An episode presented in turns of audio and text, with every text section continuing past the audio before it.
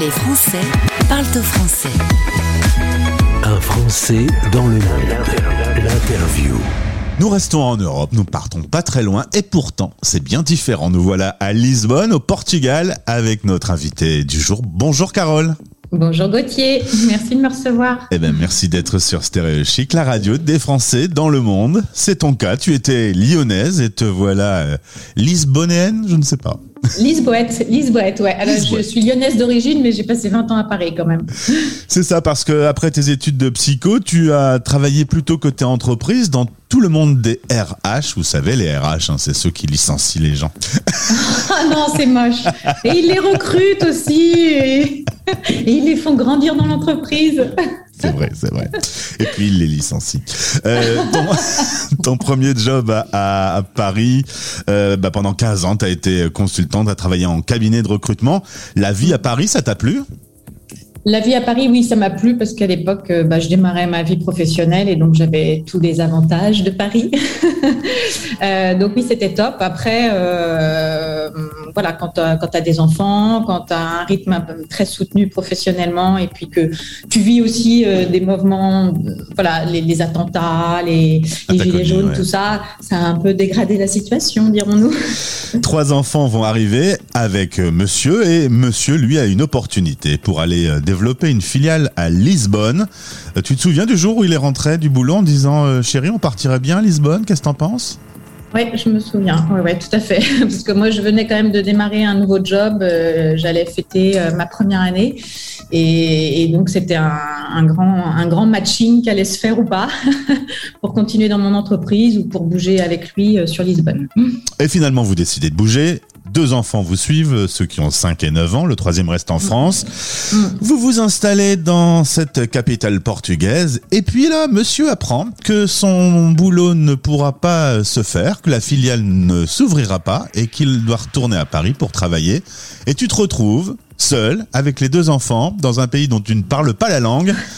Est-ce que tu peux me rappeler ce, ce moment particulier de ta vie? Oui, c'est ça. Euh, écoute, euh, particulier. En même temps, je relativise aujourd'hui quand j'écoute tes podcasts sur des expats français qui arrivent en pleine pandémie euh, et en plein confinement. donc, je vois que c'est assez douloureux. Mais bon, moi, c'était pré-Covid. Euh, et, l'aventure, c'est que, écoute, trois semaines avant euh, d'arriver à Lisbonne, il prend ses congés et avant ses congés, on lui annonce que, a priori, ils n'auront pas eu les autorisations pour ouvrir les bureaux, euh, puisqu'il est dans la finance et qu'il faut les autorisations de l'AMF, etc.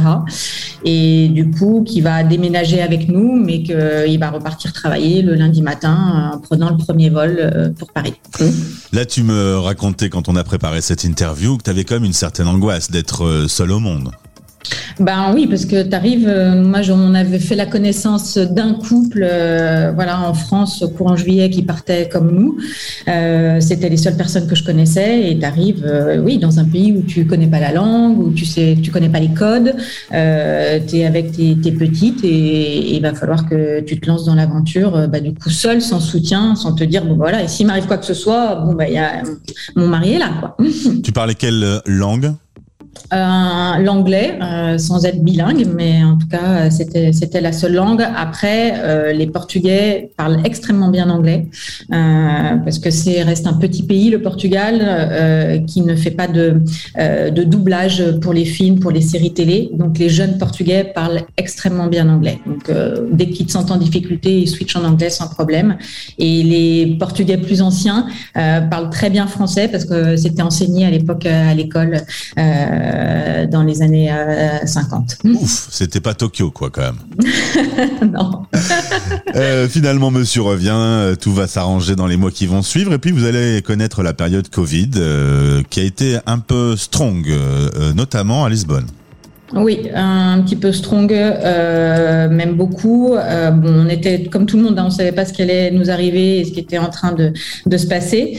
Euh, malgré tout, ça reste un, pays où il y a quand même 12 millions d'habitants, donc on est, c'est pas énorme, mais ils n'ont pas des structures médicales qui sont hyper développées, donc ils ont été très très vigilants sur le fait de pas surcharger les, hôpitaux, et donc on a vécu un confinement assez strict.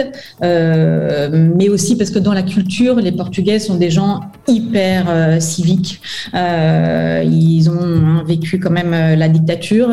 ils en sont, sont, libérés il y a 45 ans, donc on sent qu'il y a des restes très forts et du coup, ils font, voilà, ils sont très respectueux des règles et ils s'amusaient pas à, sortir ou quoi que ce soit. Donc, on a évidemment fait la même chose et on a respecté un confinement strict. On se souvient tous de cette période de mars 2020. Toi, tu voyais la France de loin. Euh, est-ce que ton, avis sur la France a changé depuis que tu es expatrié? Ton regard sur la France? Euh, écoute, euh, regard sur la France parce que je, trouve juste que parfois on est un petit peu euh, des, enfants gâtés et, euh, qu'on se rend pas compte de notre chance. Euh, mais en tout cas, après c'est un pays qui a, beaucoup de choses, qui a beaucoup de valeurs et, je, le, soutiendrai toujours. C'est mon pays de cœur. mais c'est vrai qu'aujourd'hui, je suis contente d'être dans une ambiance où il y a beaucoup de bienveillance, beaucoup de gentillesse et, voilà, on est dans une autre, euh, dans une autre dynamique. Si on te posait la question, est-ce qu'il faut tenter l'expatriation, tu conseillerais un grand oui?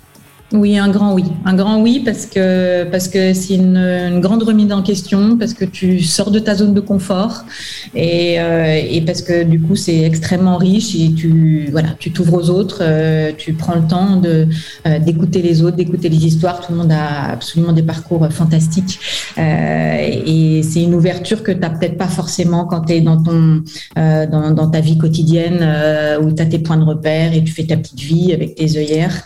là, obligé d'ouvrir grand, grand, grand les oreilles. Est-ce que ça renforce les liens avec son mari et ses enfants, les, deux enfants qui sont avec toi? Est-ce que le cocon est, est plus resserré du coup? Oui, oui, oui, bien sûr.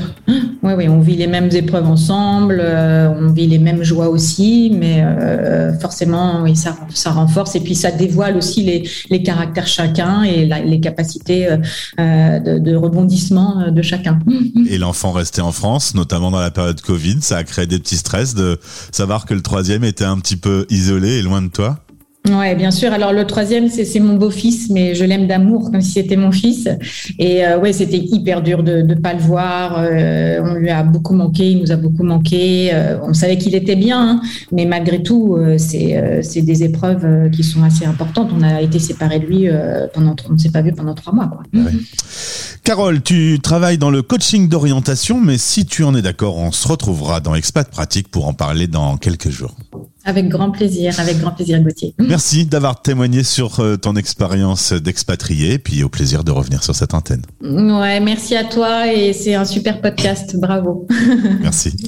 Les Français Sourville parlent au français. En direct à midi, en rediff à minuit.